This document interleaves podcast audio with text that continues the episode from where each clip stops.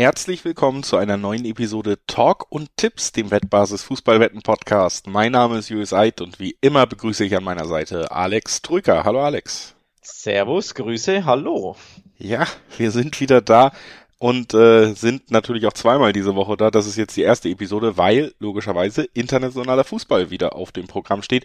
Die Champions League geht direkt nach dem ersten Spieltag in der Folgewoche in den zweiten Spieltag der Gruppenphase und auch über den wollen wir natürlich sprechen. Ausgewählte Spiele aus diesem zweiten Spieltag werden hier gleich Thema sein, nach ein paar kurzen Hinweisen. Sportwetten sind ab 18 nicht für Minderjährige gedacht und die Angaben, die wir in diesem Podcast machen, sind Angaben ohne Gewähr, einfach weil sich die Quoten natürlich jederzeit nach dem Aufnahmezeitraum noch verändern können. Zusätzlich sei gesagt, Sportwetten können Spaß, aber auch süchtig machen. Und wenn das Ganze bei euch zum Problem wird, könnt ihr euch an den Support der Wettbasis wenden, sei es per Mail oder per Live-Chat oder ihr guckt mal auf spielen-mit-verantwortung.de vorbei. Auch da gibt es erste Hilfsangebote. So, das ist unser Vorwort. Wir sprechen über Champions League Spieltag 2. Auch das steht fest und deswegen können wir direkt einsteigen mit dem ersten Spiel unserer kleinen Auswahl, die wir für diesen Podcast gesprochen haben. Und dieses erste Spiel das ist das Duell von Liverpool und Ajax Amsterdam und ähm, damit ein Spiel, auf dem ja schon ein bisschen Druck liegt aus Liverpool Sicht, denn der Start in die heimische Saison ist eher mau gewesen und der Start in die Champions League Saison, der ging richtig schief in Neapel, denn da hat man eine, ja, eine Klatsche kassiert. 3 zu 0 lag man sogar schon zur Halbzeit zurück, konnte sich auch nicht mehr wirklich fangen und jetzt die große Frage, ob Liverpool so langsam mal in der Saison ankommt. Ajax sicherlich, äh, das haben sie immer wieder bewiesen, nicht der einfachste Gegner in der Champions League. Wackelt der Club von Kloppo schon? Ist die Frage. So ein bisschen äh, wurde ja auch äh, medial angezählt oder zumindest dazu befragt. Ja, aber das ist natürlich, ähm, also da möchte ich gar nichts zu sagen, weil das natürlich eine absolute Schande ist von allen, die sowas tun. naja, Thomas Tuchels Stuhl hat auch nicht gewackelt, sondern ist direkt umgefallen. Thomas Tuchel ähm, ist, äh, hat nicht seit sieben Jahren eine komplette Region befriedet. Also ich finde, man muss da auch mal. Also wenn Klopp geht, dann muss er sich selber entlassen. Alles andere wäre Blasphemie. Das sage ich so. Nichtsdestotrotz äh, ist er ein wenig unter Druck, sagen wir es mal so. Denn die Ergebnisse stimmen nicht, der Saisonstart stimmt nicht. Und in einer alles andere als leichten Gruppe dann auch noch so zu starten, nämlich nicht nur mit einer Niederlage an sich, sondern die Art und Weise war natürlich auch äh, ziemlich verheerend. Ähm, die Gruppe an sich ist trotzdem, die bleibt ja schwierig. Sie, sie wird ja nicht leichter dadurch. Ähm, mit Neapel und Ajax hast du zwei, finde ich, sehr unbequeme, spielstarke Gegner. Der eine hat ja schon fünf, äh, vier, sorry, eingeschenkt. Jetzt zu Hause gegen Ajax. Sie haben auch ihr Auftaktspiel gewonnen und sie sind, wie du schon angesprochen hast, nicht der leichteste Gegner und keinesfalls ein Gegner, den man äh, unterschätzen sollte. Ähm, 2020, 21 gab es dieses Duell ja schon einmal. Da hat Liverpool beide Spiele 1 zu 0 gewonnen in der Gruppenphase. Also mit dem denkbar knappsten Ergebnis, aber immerhin gewonnen. Gutes Omen vielleicht? Fragezeichen. Ja, auf jeden Fall äh, sind die Quoten eindeutig bei diesem Aufeinandertreffen. 1,5er bis 1,6er Quoten auf Liverpool und 5er, 5-2er Quoten auf Ajax, was ähm, mir in der jetzigen Verfassung äh, ein bisschen zu niedrig auf Liverpool-Seiten ist und ein bisschen zu hoch auf Ajax-Seiten, wenn man so drauf guckt, denn Ajax bringt ja auch viel mit, was Liverpool gerade ja wehtun kann. Man muss sich ja auch einfach mal überlegen, dass wir äh, hier über einen Verein reden, der vor allen Dingen in der Defensive gerade wackelig erscheint, nicht wirklich gut geschützt ist. Einfach ähm, die das Mittelfeld hat in den letzten Spielen überhaupt noch nicht funktioniert. Gibt auch viele Verletzte gerade im Mittelfeld. Die Abwehrspieler rund um Alexander Arnold, um Van Dijk, die vielleicht Säulen dieses Spiels sein sollten, wackelt bedenklich. Auch ein Joe Gomez ganz, ganz schwach in die Saison gekommen. Und wenn man da das Umschaltspiel von Ajax drauflegt, die übrigens sehr gut in die Saison gestartet sind unter Schreuder als neuem Trainer, dann sehe ich da schon ein hohes Risiko, kann mir eigentlich zum Beispiel auch, um, um zu einem ersten Tipp zu kommen, nicht vorstellen, dass Liverpool hier ein 1-0 reichen wird, um den Sieg über die Runden zu bringen. Also nicht das gleiche Ergebnis wie zuletzt. Ähm, übrigens Mutmacher für Liverpool, historischer Mutmacher. Ajax hat seit 1966 nicht mehr gegen Liverpool gewonnen. Ja, natürlich, Klammer auf, man trifft sich nicht jedes Jahr, Klammer zu. Äh, europäische äh, Partien sind natürlich nicht ganz so häufig, ähm, aber trotzdem allein die Zahl an sich, ne, seit 1966 kein Ajax-Sieg mehr gegen Liverpool, das muss man auch einfach mal so stehen lassen. Ähm, ich glaube, es wird etwas länger dauern, bis es einen Ajax-Sieg geben wird. Zumindest ähm, paar Wochen und Monate länger, bis zum Rückspiel nämlich, vielleicht. Dann muss er auch nicht kommen, aber jetzt kommt er, sage ich, nicht. Also den Ajax-Sieg, den sehe ich nicht in Liverpool. Ich gehe sogar weiter und sage, Liverpool wird sich rehabilitieren für das schändliche 1 zu 5 ähm, am Vesuv in Neapel und wird hier mit den Fans im Rücken einen schönen Heimsieg einfahren. Möglicherweise schön im Sinne von, es kann ja trotzdem knapp werden, aber schön, so dass man einfach mal wieder gewinnt, das ein oder andere Tor schießt. Also ich erwarte tatsächlich Tore, möglicherweise auf beiden Seiten. Also auch da 1-0 eher nicht, sondern eher so Richtung 2-1 oder mehr. Also um das Ganze ein bisschen aufzupolieren von den Quoten her, denn die 1,55 auf Liverpool, die sind mir zu niedrig. Ich, ich möchte es ein bisschen aufpolieren.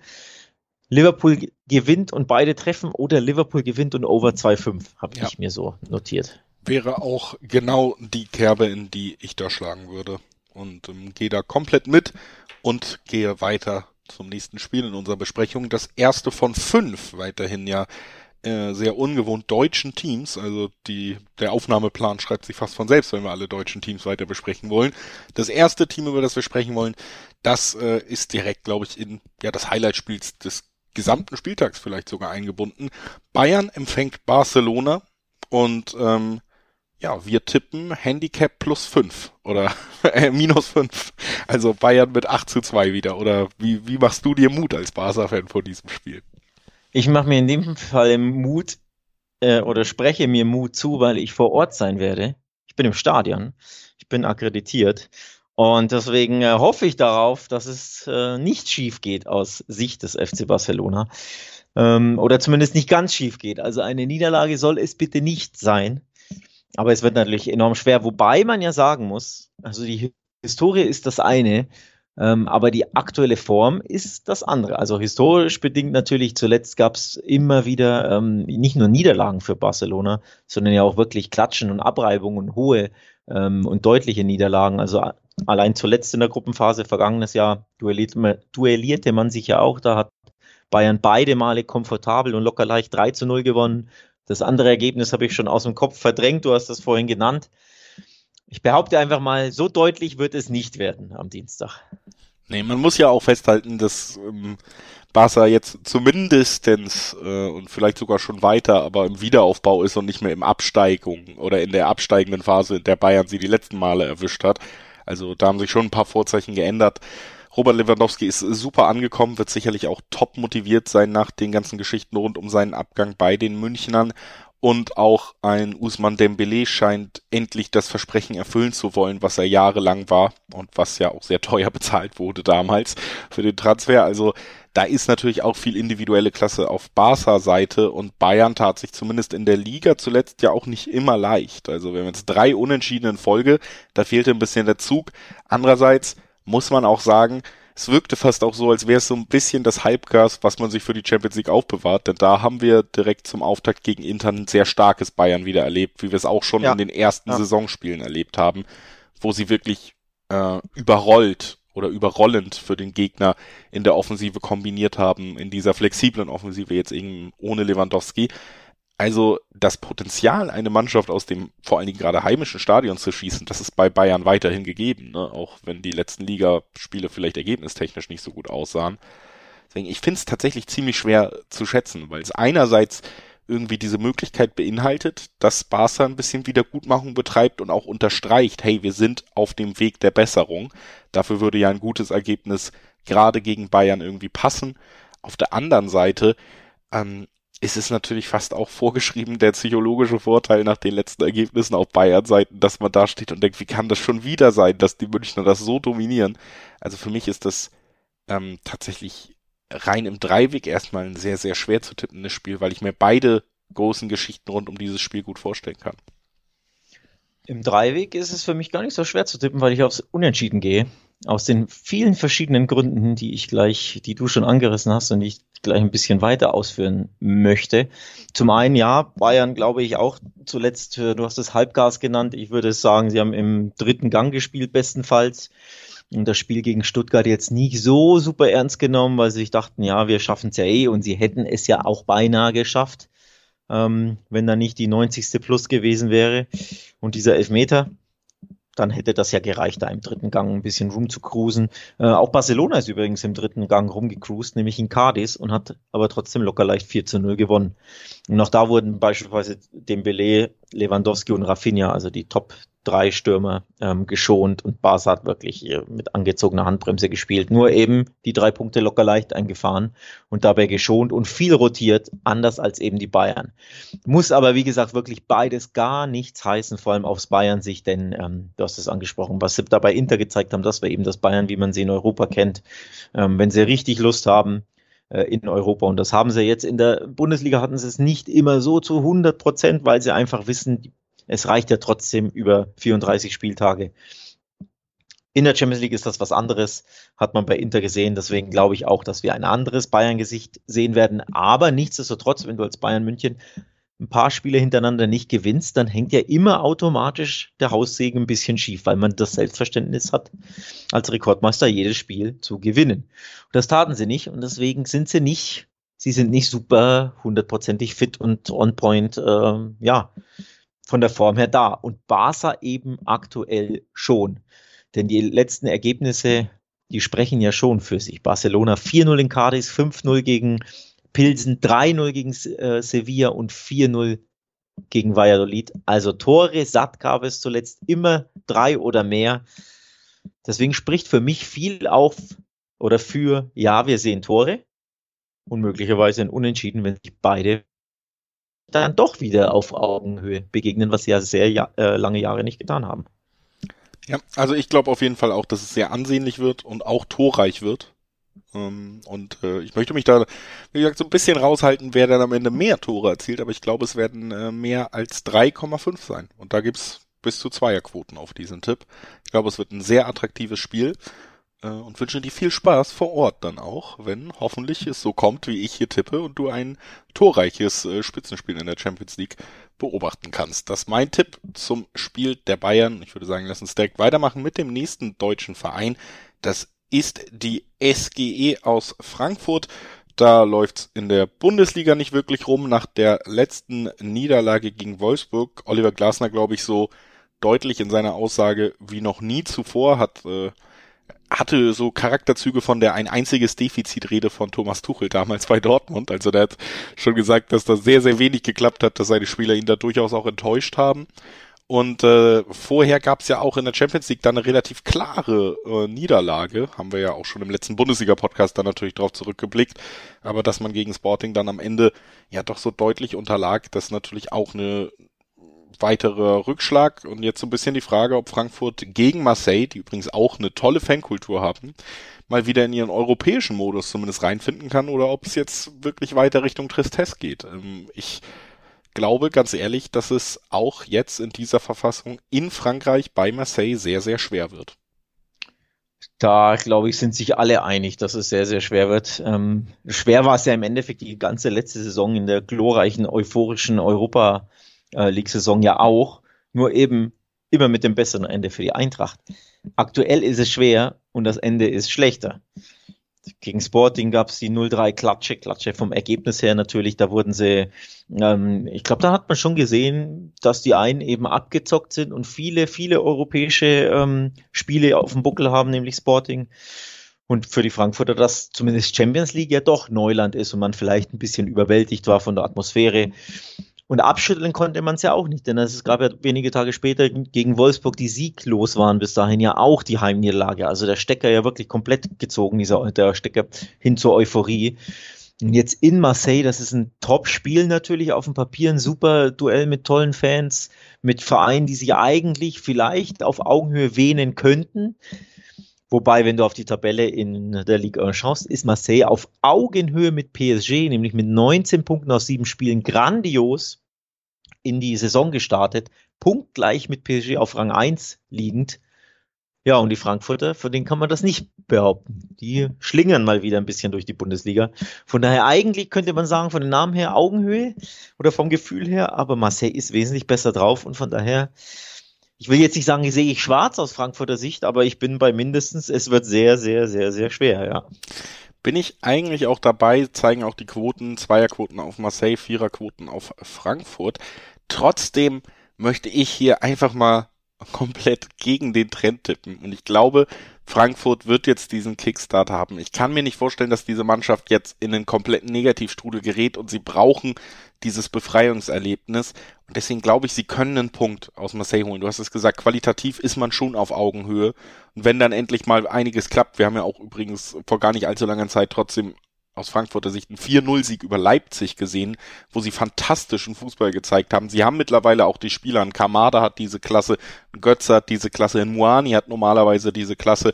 Der muss nur einfach noch ein bisschen glücklicher vorm Tor dann auch werden und nicht nur im Spiel, wie er teilnimmt. Mein Tipp ist hier tatsächlich, dass äh, Frankfurt zumindest ansatzweise in die Saison findet und äh, ich würde die doppelte Chance nehmen. X2, 1,88 im Schnitt die Quoten und äh, dass Frankfurt hier mindestens einen Punkt mitnehmen kann. Wäre der erste Heimpunktverlust von Marseille in der Saison. Ähm, klar, Champions League hatten sie noch kein Heimspiel, aber in der Ligue 1 haben sie alle vier Heimspiele bislang gewonnen. Absolut blütenweiße Weste zu Hause, überhaupt noch ungeschlagen in der Saison mit sechs, sieben Siegen aus sieben Spielen und nur vier Gegentörchen. Deswegen fällt es mir ehrlich gesagt sehr, sehr schwer, der Eintracht hier irgendwie drei Punkte zu, zu schustern. Ein Punkt, Unentschieden kann ich mir immer vorstellen, ähm, weil es ja dann schon ein Unterschied ist, wenn die Frankfurter vielleicht erstmal ein bisschen abwartend agieren, weil sie die Auswärtsmannschaft sind und dann Marseille ne, ein bisschen mehr tun muss und dann tut sich Marseille schwer und die Eintracht kontert, das ist ja eher so ihr, ihr Spielstil, also zumindest der Underdog-Fußball, ähm, nicht unbedingt das Spiel machen.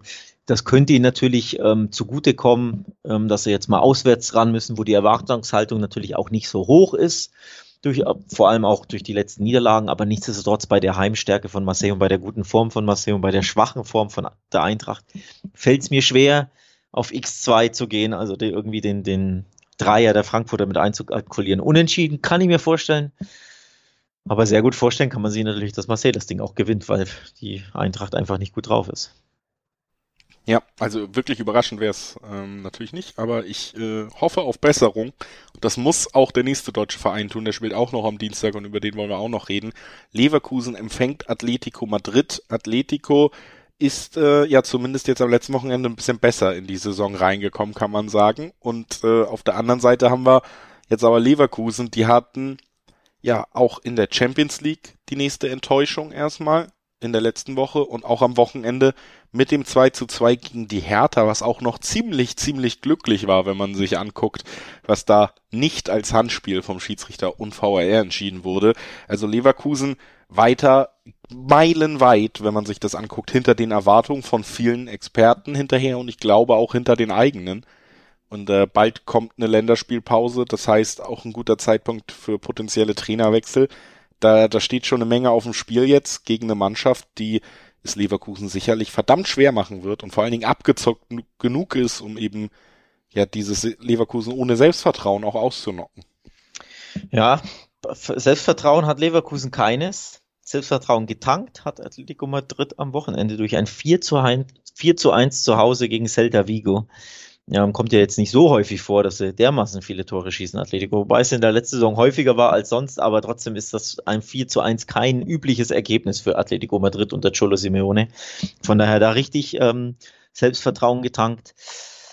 Und das Selbstvertrauen haben sie ja normalerweise gegen Leverkusen in den meisten Duellen auch. Das ist nämlich schon das vierte Mal, also die vierte Saison, in der sich diese beiden Mannschaften treffen in der Champions League. Das ist eine Paarung, die gibt es wirklich ähm, erstaunlich häufig. Ähm, die letzten beiden Male im, in der K.O.-Runde ist jeweils Atletico weitergekommen. Wenn auch das eine Mal, ich weiß nicht, ob der ein oder andere Zuhörer sich erinnert, nach Elfmeterschießen. Das war 14, 15. Da ging es hochdramatisch her. Ich meine, Kiesling hat einen Elfmeter verschossen, bin mir nicht mehr sicher, ist schon ein bisschen her.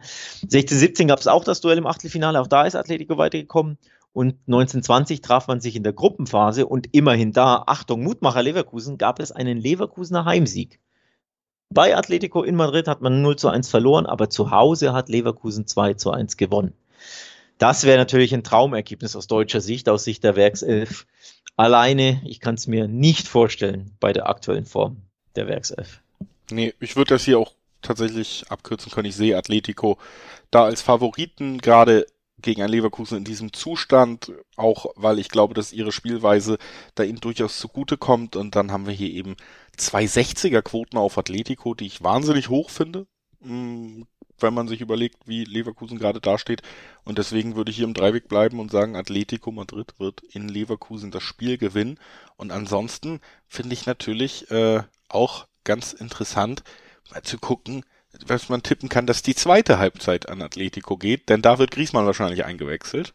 Und äh, das ist ja gerade dann, wenn man so einen Top-Stürmer und eigentlich weiß, der wird immer nur in der zweiten Halbzeit spielen, dann kann man immer ganz gut tippen, dass diese Mannschaft vielleicht die zweite Halbzeit auch gewinnt. Das ist ein schöner Hinweis, der gefällt mir sehr. Der gefällt mir wirklich sehr gut. Der schönste Tipp, an den ich mich erinnern kann in dieser in diesem Format hier. Ähm, ja, es, es handelt sich natürlich um diese Klausel, die Atletico mit dem FC Barcelona hat bezüglich Griezmann, dass er eine bestimmte Anzahl an Spielen ähm, über 45 oder mehr Minuten machen muss und deswegen wird er in der Saison bisher immer nur erst ab der 60. eingewechselt, sondern muss Barca, äh, ähm, sonst muss Atletico 40 Millionen für ihn zahlen, das ist ihnen einfach zu, zu viel. Also sie mögen den Spieler gern, aber 40 ist er in dem Alter nicht mehr wert und deswegen, ja, wird er nur dosiert eingewechselt, hat aber schon das ein oder andere Tor geschossen. Also ist eigentlich sehr, sehr wertvoll und man verzichtet freiwillig auf ihn. Das ist so die, die Background-Story hinter deinem Tipp, der mir, wie gesagt, sehr, sehr gut gefällt, sehr, sehr gut gefallen. Tun mir übrigens auch grundsätzlich die Quoten in dem Spiel.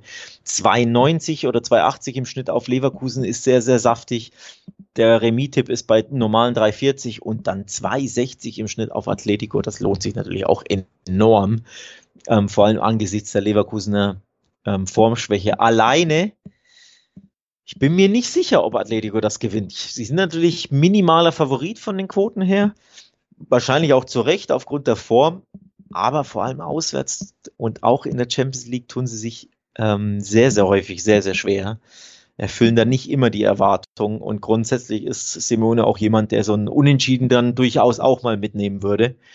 Die Frage ist natürlich, wie blauäugig stellt sich Leverkusen wieder an? Denn Atletico hat ja kein Problem damit, den, äh, den Hausherrn den Ball zu überlassen. Macht ihr mal, wir stehen hinten tief, dann steht es in der 70. 0-0, das stört uns nicht. Und dann ab und zu gibt es den Konter beispielsweise über den eingewechselten Griesmann. Und wenn die Leverkusener da zu blauäugig sind, dann verlierst du wieder in der 82. durch einen Konter 0 zu 1 und kannst dir wenig vorwerfen lassen. Ne? Das ist ja so irgendwo auch die Story von Leverkusen. Deswegen im Dreiweg tue ich mich tatsächlich ein bisschen schwer. Ich würde am liebsten ähm, die doppelte Chance der X2, den Eitschen Tipp abgeben. Aber bei so 1,45 im Schnitt ist das leider nicht ganz so lukrativ für mich. Ja, also das ist dann natürlich eine, eine Frage der Quote. Ich, wie gesagt, mir reicht der. Oder im Dreiweg Atletico. Ich glaube, Gerade in der jetzigen Verfassung wird das Leverkusen nicht überstehen, die immer schweren Aufgaben, die Atletico stellt. So, ich sage übrigens äh, zum Abschluss, Leverkusen kassiert ein Gegentor. Das kann man ja auch tippen, dass es die Null nicht hält. Ähm, und dann kann ja auch das 1-1 drin sein mit äh, deutschem Wohlwollen. Mache ich es mir ein bisschen leicht. Aber zu Null gegen spielt Leverkusen nicht, auch wenn Atletico keine Tormaschine an sich ist, aber die, die Abwehr ist zu anfällig. Also mindestens ein Tor schießt Atletico. Das also der Tipp bei der dritten deutschen Mannschaft. Äh, wir haben vier von acht Spielen, die wir hier besprechen werden, des äh, zweiten Champions League Spieltages durch und wollen nochmal darauf verweisen, dass alle Spiele, die hier nicht besprochen werden, trotzdem bei der Wettbasis behandelt werden. Unter anderem eben in Artikelform auf wettbasis.com. Da könnt ihr euch auf jedes Champions League Spiel vorbereiten. Da könnt ihr euch generell auf fast alles in der Sportwelt vorbereiten und bekommt da eben Hilfestellungen, Quotenvergleiche, Tipps von den Experten und Autoren der Wettbasis und das sei euch nochmal nah ans Herz gelegt, dass man da jederzeit vorbeischauen kann, wenn man sich weiter informieren will. Wir informieren jetzt auch weiter und gehen auf den Mittwoch aus unserer, ja, in unserer Besprechung hier. Und das erste Spiel, was wir da besprechen wollen, ist ein Spiel, das hätte eigentlich am Dienstag stattfinden sollen hat es nun aber nicht, beziehungsweise wird es nun aber nicht, sondern eben am Mittwoch erst einen Tag verschoben aufgrund eines Todesfalles in den Vereinigten Königreichen, in denen auch Schottland liegt. Die Rangers empfangen Neapel und gerade Neapel natürlich furios äh, nicht nur in die Serie A gestartet, sondern auch in die Champions League. Die sind richtig stark drauf und äh, deswegen sage ich, die gewinnen das auch hier. Eiskalt kommt der Ei zum, zu seinem Tipp. Ähm, willst es gar nicht spannend machen wie sonst, ne? Normalerweise Einleitung, dies, das. Nee, eiskalt wird hier auf Neapel gesetzt, die übrigens ohne Auswärtsfans anreisen müssen. Ähm, Im Rückspiel wird es dann genau andersrum sein, da dürfen die Rangers keine Auswärtsfans mitnehmen. Weiß nicht, ob das äh, Napoli affektieren wird, ohne, ohne seine heißblütigen Anhänger anzureisen. Heimvorteil haben die Rangers ja sowieso. Keine Ahnung, kann natürlich, kann man äh, gerne mit einkalkulieren, wenn man das möchte, aber du möchtest es offenbar ja nicht. Nee, das möchte ich nicht. Bin mir hier wirklich ziemlich sicher. Ich glaube, äh, Neapel ist wirklich toll drauf. Und auch wenn die Rangers ähnlich äh, wie auch Frankfurt gerade durch ein tolles Heimpublikum, durch Energie auf dem Platz letztes Jahr ja auch äh, weit geschafft haben in der Euroleague, nur dann am Ende an Frankfurt im Finale gescheitert sind, sehe ich sie nicht auf Augenhöhe mit dem Neapel, das wir in den letzten Wochen gesehen haben, sowohl national als auch international für mich. Sie wirklich stark drauf konnten, das gegen Liverpool wirklich auch gegen einen großen Namen nochmal unterstreichen und äh, sind hier trotzdem mit 1,8er Quoten jetzt auch nicht wahnsinnig unterbewertet oder wahnsinnig unlukrativ im Dreiweg. Deswegen hier für mich gar nicht so viel zu diskutieren, ja.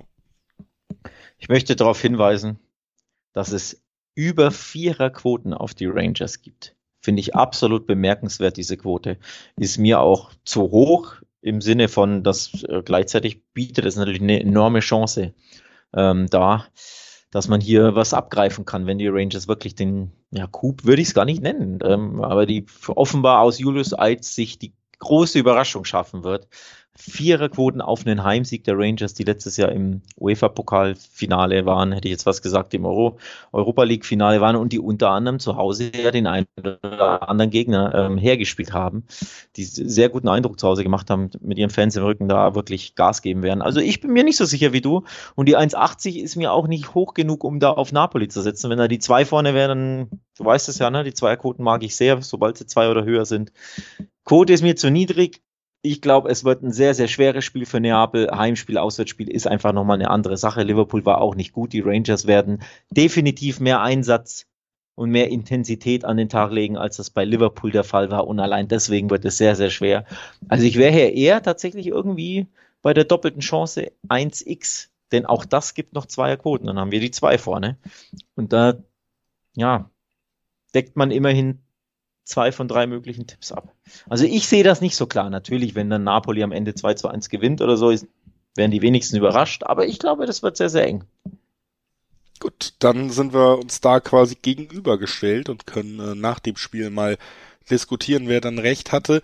Gehen jetzt weiter zum nächsten Spiel am Mittwoch, das Stand jetzt stattfinden wird, obwohl man ist in England, gerade in der Hauptstadt bei London noch nicht so hundertprozentig weiß. Ein Spiel von Arsenal am Folgetag wurde schon abgesagt am Donnerstag, weil eben sehr viel Polizeiressourcen auch rund um die Trauerfestivitäten benötigt sind. Aber Stand jetzt wird das Spiel zwischen Chelsea und Salzburg stattfinden und Stand jetzt wird es das Debüt von Graham Potter an der Seitenlinie sein. Denn Thomas Tuchel hat das letzte Champions League Spiel der Blues das 1 zu 0 gegen Dynamo, also Zagreb, also die Niederlage äh, gegen Dynamo Zagreb, nicht überstanden, musste gehen, hat sich jetzt auch noch geäußert, gesagt, er ist erschüttert, überrascht. Und ähm, ja, ein paar Leute sind es vielleicht, denn vor einem Monat wurde noch über eine Vertragsverlängerung spekuliert. Und jetzt mit Graham Potter ein sehr spannender, spannender Trainer geholt, der sich das erste Mal auf der ganz großen Bühne beweisen muss erschüttert und überrascht war ich auch ein bisschen, als ich es aus Spanien so am Rande nur mitbekommen habe. Ähm, für mich absolut verfrüht. Da in Panik geraten, warum auch immer der US-Owner kann ich mir so rational nicht erklären. Klar, ähm, die Niederlage gegen Dynamo, die ist natürlich ein bisschen äh, ja peinlich für Chelsea.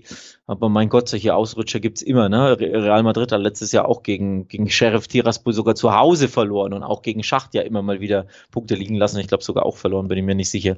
Und die entlassen danach auch nicht gleich den Trainer. Zack, am Ende haben sie die Champions League gewonnen. Ja? Also man muss da nicht immer so in Panik verfallen.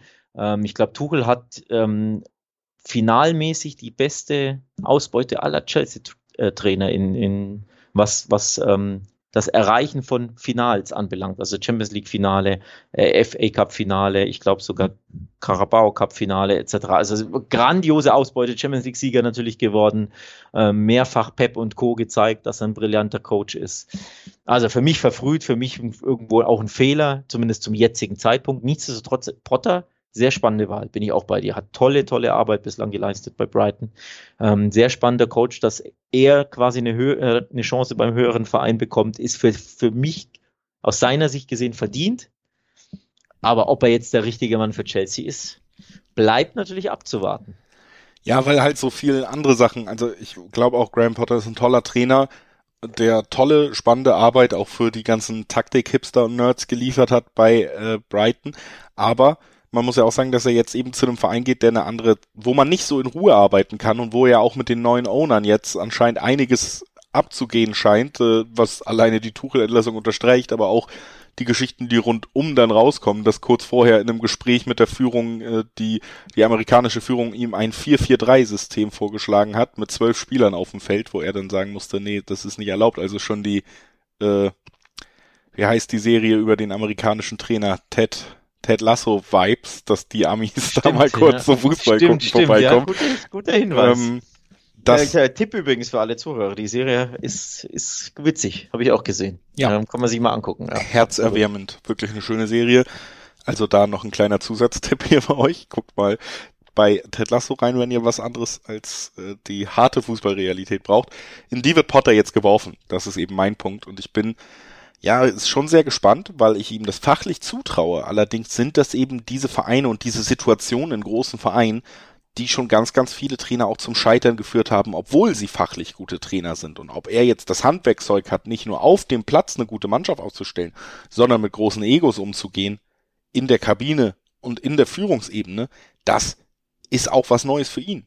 Und ähm, das, wie gesagt, das ist so eine Situation, das ist jetzt ein ganz großer Sprung auch für ihn. Ich bin gespannt, wie es laufen wird. Und ich glaube, wenn wir auf die Quoten gucken, die bis jetzt angesetzt sind, nämlich 1-3er-Quoten auf Chelsea und Salzburg 8er-Quoten, dann gehe ich da auch überhaupt nicht mit, denn Chelsea hat äh, auch unter Tuchel, den wir ja auch gerade gelobt haben, den wir gar nicht entlassen hätten unbedingt, trotzdem einen schweren Saisonstart gehabt, scheint als Mannschaft auch nicht wirklich ausgewogen zu sein, also auch die Sommertransfers äh, viel Geld gekostet für ja, noch ausstehende Versprechen. Salzburg hingegen hatte teilweise den italienischen Meister AC Milan am ersten Spieltag ja am Rande einer Niederlage, hat lange geführt auch erstmal 1 zu 0 in dem Spiel noch.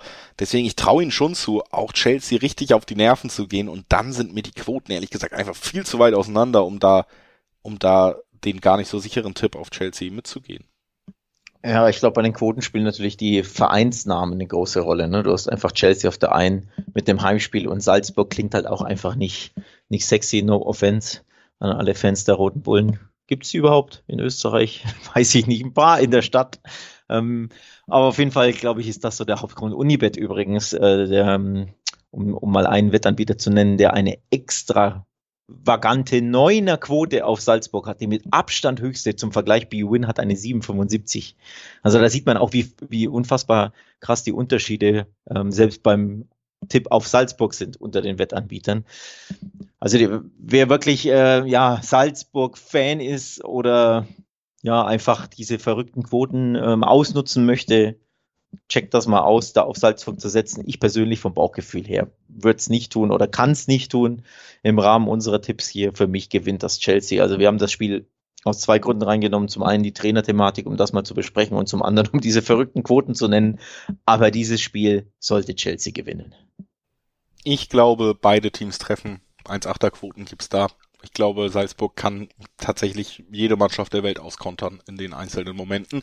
Deswegen ist das mein Tipp und äh, damit gehen wir dann auch weiter zum nächsten Duell am Mittwoch. Das ist das Duell zwischen Real Madrid, dem amtierenden Champions League-Sieger, das kann man ja jetzt immer noch gut sagen. Noch sind wir weit vom äh, quasi nächsten Sieger entfernt und auf der anderen Seite eben dem vierten deutschen Vertreter in unserer Besprechung. RB Leipzig ist da gefragt mit Marco Rose, dessen Debüt gegen Dortmund herausragend gut gelang, was das Ergebnis angeht. Ähm, spielerisch muss man sagen, hat man da, glaube ich, viel auch auf Grundtugenden der gesamten RB-Schule gesetzt. Äh, ich finde, das sieht man auch daran, dass Paulsen das erste Mal im Kader war, der so ein klassischer Schüler ist, dass äh, Forsberg äh, auf wieder gesetzt war. Und man hat schon gesehen, sie haben relativ viel Ballbesitz abgegeben. Sie haben auf Konter gesetzt, dass Timo Werner so oft in die Tiefe geschickt wurde. Das haben wir 2017 das letzte Mal in der Bundesliga gesehen. Das war ja wirklich so Vintage RB-Fußball, auf den Rose da gesetzt hat. Logischerweise, er hatte ja selber nicht viel Zeit, sein Spielsystem so wirklich einzutrainieren. Und ich glaube tatsächlich, gegen Real Madrid wird man mindestens genauso auf diese Art Fußball setzen. nämlich wenig den Ball haben, das ist schon okay. Timo Werner in die Zwischenräume und mit den langen Bällen schicken und pressen, wenn es möglich ist, gerade auf Höhe der Mittellinie. Das dürfte Real erwarten. Ich glaube nicht, dass wir jetzt hier schon wieder die Evolution des RB-Fußballs sehen. Wir haben mit Rose jemanden, der bei RB geschult wurde. Wir haben viele RB-Spieler und diese Grundphilosophie, die ist immer noch klar bei Leipzig und die werden wir wieder sehen. Wohingegen Real Madrid natürlich ja, jetzt auch nicht die am schwersten auszurechnende Mannschaft, was die Taktik angeht ist. Also ich glaube, taktisch kann man sich schon gut vorstellen, wie dieses Spiel aussehen wird. Ja, und das ist tatsächlich etwas, was ähm, Leipzig, glaube ich, zugutekommt, dass man sich hier eher ja, hinten reinstellen, klingt immer so nach äh, die Matthäus Chelsea, ne, die komplett sich verbarrikadiert haben. So schlimm wird es nicht werden, aber trotzdem, man, man wird aus Leipziger Sicht abwartend ag agieren man wird wahrscheinlich eher im hinteren Drittel pressen, nicht im vorderen Drittel, wenn man keine Räume öffnet und dann wird man versuchen umzuschalten nach Balleroberung, eben indem Werner in die Tiefe gestell, äh, ge, geschickt wird. Und genau das kann eine sehr, sehr gute Waffe gegen Real Madrid sein, die ähm, sehr gemütlich aufbauen, die gern den Ball haben mit Toni Groß, mit Brot, den Ball zirkulieren lassen, aber die Probleme haben mit schnellem Umschalten des Gegners und mit schnellen Spitzen, weil sie eben auch sehr, sehr hoch stehen und sehr gerne, ähm, ja, quasi Bayern-mäßig das Spiel machen. Ähm, in weniger krass, aber so vom Stile her. Und das ist, da bist du natürlich immer anfällig für Läufe in die Tiefe, für vertikal durchstartende Spieler nach Balleroberungen. Also das kann ein sehr interessantes Mittel werden oder ähm, wird ein interessantes Spiel aufgrund dieser taktischen Heraus Herangehensweisen, glaube ich. Und Real Madrid, ich will sie jetzt nicht kleinreden, aber der kommende vermeintlich designierte Weltfußballer fehlt, nämlich Karim Benzema, der Talisman, der Topstürmer, der äh, Garant des Champions League Siegs und der Meisterschaft, fällt ja aus mit einer Muskel- und Sehnenverletzung, zwei bis drei Wochen ungefähr, fehlt also in diesem Spiel und sie haben keinen verlässlichen Backup da vorne drin. Also eine enorme Schwächung für Real Madrid. Die Chancen für Leipzig wird, werden dadurch ein bisschen erhöht das Matchup ist, finde ich, auch aus neutraler Sicht sehr, sehr interessant. Also ich bin sehr auf dieses Spiel gespannt. Ja, es hat tatsächlich das Potenzial, dass Rose super starten kann, weil es halt trotzdem ein riesiger Name ist. Man muss aber auch sagen, dass Real sich jetzt auch schon im letzten Jahr in der Gruppenphase ein, zwei ganz große Ausrutscher geleistet hat. Ich sage nur Sheriff Tiraspol unter anderem. Ähm, also, dass sie da auch jetzt, Real ist ja nicht die Mannschaft, die äh, im letzten Jahr unter Ancelotti jedes Spiel über 90 Minuten komplett beherrscht hat und die komplett bessere Mannschaft war. Da ist man auch oft, gerade in der letzten Gruppenphase auch und auch jetzt, äh, fand ich im ersten Spieltag kann man das schon so ein bisschen unterstellen. Man springt so hoch, wie man muss und manchmal muss man eben auch gar nicht so hoch springen. Am Ende kommt man schon irgendwie in die K.O.-Phase und dann ist man gefragt. Ja, genau, ähm, manchmal hebt man nur das Beinchen. Genau. Über, über den Stock zu kommen, genau. Also das sehe ich tatsächlich auch hier durchaus gegeben und deswegen bin ich bei dir. Es könnte hier Richtung kleiner Upset gehen und natürlich, also wenn man das schafft, trotz allem ist Real Madrid ein riesiger Name, wäre das nach Dortmund schon fast der perfekte Einstand für Marco Rose. Gladbach wartet dann noch, aber äh, ich glaube, mit diesen beiden Siegen, Fragezeichen, könnte man sich schon eine Menge, Menge Kredit holen in so kurzer Zeit. Fünferquoten auf Leipzig, Vierer, Vier-Achter Quoten aufs Unentschieden, also auch die hoch. Man sieht jetzt wahrscheinlich spätestens, wo ich drauf hinaus will, die doppelte Chance ist auch hoch. 2,50 bis 2,60er Quoten auf X2, dass Leipzig unter Rose hier diesen Punkt sich erkontert, sich erpresst. Und vorstellen können wir es uns beide. Ja, weiß ich nicht, ob ich mir den Sieg jetzt vorstellen kann. Ich, ich kann mir ein interessantes Spiel vorstellen, aber Real Madrid ist am Ende so abgezockt. Ähm, jetzt auch am Wochenende haben sie 4-1 gegen Mallorca gewonnen mit auch wieder angezogener Handbremse, wobei eigentlich waren das zwei Handbremsen, die angezogen waren, weil ich glaube, äh, zwei oder drei der, der vier Tore fielen hinter der, nach der 88. Minute, als man locker leicht noch ein bisschen getroffen hat. Bis dahin war es nicht sonderlich ansehnlich, weil man eben ne, einfach, äh, ja, du hast es genannt, Halbgas gegeben hat und sich gedacht hat, naja, Mallorca die werden wir auch so locker schlagen. Und das ist immer die Frage, ne? wie, wie ernst nimmt Real Madrid das Spiel? Champions League-Spiele nehmen sie in der Regel ja wesentlich ernster, nur nicht die unbedingt in der Gruppenphase. Grüße nach Tiraspol unter anderem. Ich glaube, Leipzig werden sie schon ernster nehmen, grundsätzlich, oder sollten sie auf jeden Fall ernster nehmen. Leipzig nimmt das natürlich ernst. Ich glaube beispielsweise auch, dass Leipzig ein bisschen beeindruckt sein wird von dieser Kulisse. Ähm, das mit Abstand namhafteste Spiel der Vereinsgeschichte. Ja, bei PSG waren sie schon im Einsatz ähm, in den vergangenen Jahren, aber trotzdem im Bernabeu das erste Mal Äh, das ist das Spiel der Vereinsgeschichte für RB. Das kann natürlich motivieren, klar, das treibt dich an, kann aber natürlich auch ein bisschen ja, lähmen, wenn du da in diesem Stadion stehst. Also super interessante Ausgangslage für mich auch, weil Benzema eben fehlt. Das macht es ein bisschen spannender. Aber den Leipzig-Sieg im Bernabeu, ach, den, den sehe ich nicht, Julius.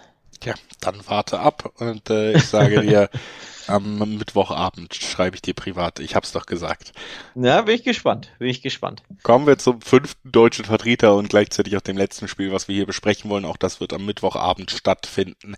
Manchester City empfängt auch hier vielleicht noch leichte Vorbehalte, weil es eben auch in England stattfindet, zumindest aber nicht in der Hauptstadt, empfängt Borussia Dortmund. Die haben wir gerade schon ganz gut besprochen, was das letzte Ergebnis angeht. 3-0 gegen Leipzig verloren, gegen Rose verloren, also auch mal wieder ein Spiel, wo sich die Fans das sicherlich komplett anders gewünscht haben, auch mal wieder mit einer ziemlich kraftlosen, mit einem ziemlich ja, enttäuschenden Auftritt, wo einfach, äh, wir haben schon ein paar Mal gesagt, und auch hier muss man sagen, die Intensität gefehlt hat. Also äh, Dortmund vor diesem Spieltag die Mannschaft gewesen mit den meisten intensiven Läufen in der Bundesliga.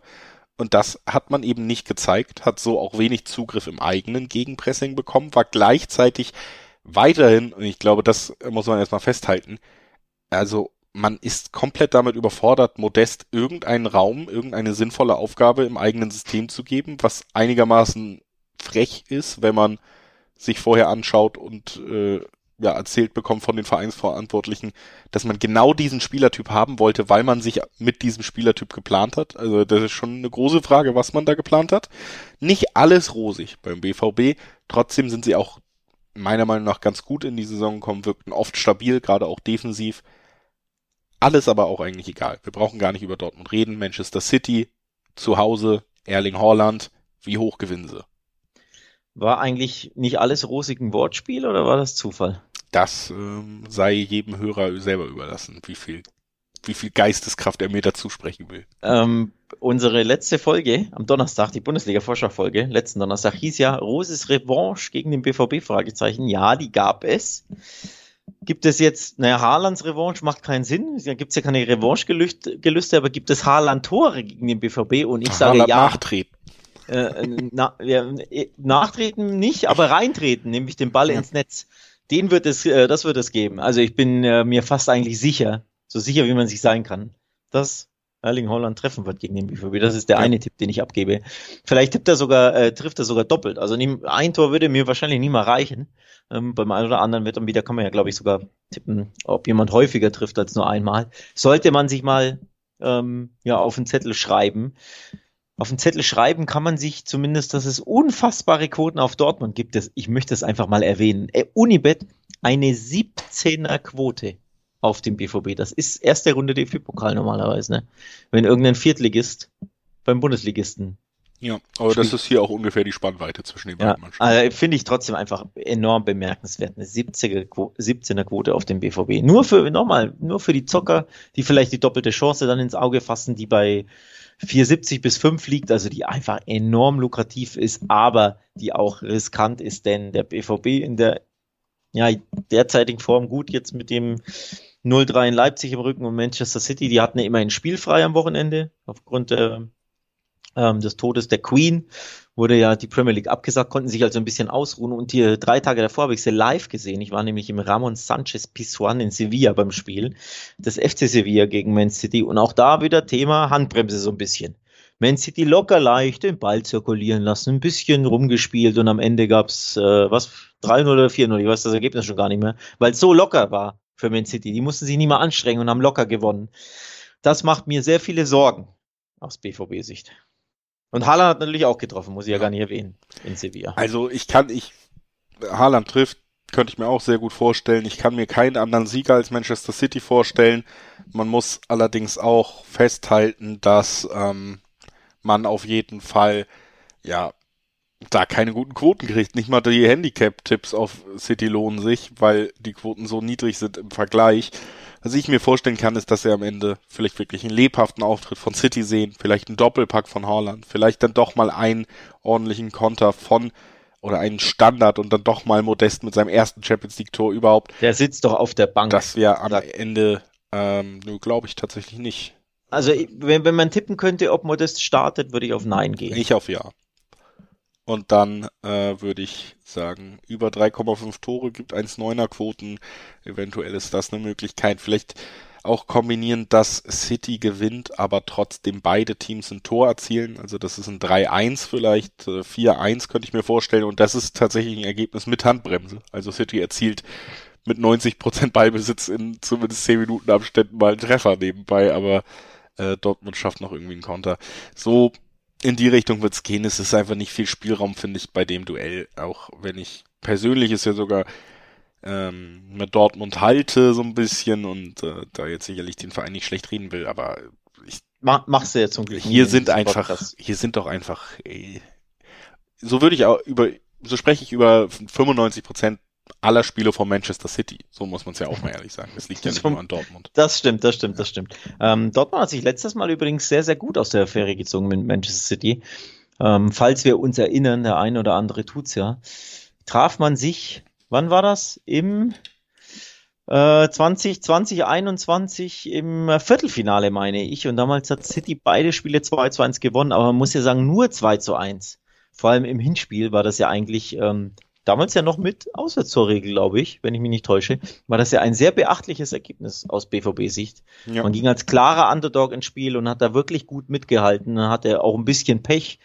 Ähm, da hat auch niemand dem BVB was zugetraut. Von daher vielleicht, ähm, ja, ja kann man das so ein Haaland bisschen auf wiederholen. der anderen Seite gespielt. Das finde ich ist auch nochmal so ein Faktor, dass dieser ja, Entscheidungsspieler, absolut. und das haben wir ja auch bei City die letzten Jahre, wenn wir über sie geredet haben, gesagt, selbst wenn es mal eng wird, wenn der Gegner einen Fight wirklich liefert, dann fehlt ihnen der Mittelstürmer. Den haben sie ja. Und der liefert auch von Anfang an. Also alle Facetten abgedeckt, City vielleicht so gut wie noch nie. Haaland trifft und City gewinnt, ist mein Tipp. Und äh, ja, der BVB muss gegen andere Teams in der Champions League und Bundesliga seine Punkte holen. So ist es und ähm, damit zu guter Letzt auch nochmal der Hinweis, ihr habt uns jetzt so ein bisschen beim Tippen zugehört. Wenn ihr es selber mal beim Tippen ausprobieren wollt, guckt doch mal auf predictor.wettbasis.com vorbei. Da könnt ihr euch kostenlos registrieren und eure Tipps für die kommenden Fußballspiele abgeben, Ergebnistipps, äh, wie viel Ecken gibt es, wie viele Tore werden geschossen, also alles, was wir hier auch so ein bisschen machen und könnt euch da selber ausprobieren, Punkte sammeln in der Rangliste und am Ende vielleicht sogar ganz oben um Echtgeldpreise konkurrieren. Das Ganze findet ihr auf predictor.wettbasis.com. Das war unsere Episode zum zweiten Spieltag der Champions League. Wir hören uns am Donnerstag wieder. Da gibt's unsere Episode zum siebten Spieltag der Bundesliga. Und damit ist, glaube ich, alles gesagt, was gesagt werden muss. Und wir verabschieden uns. Ciao.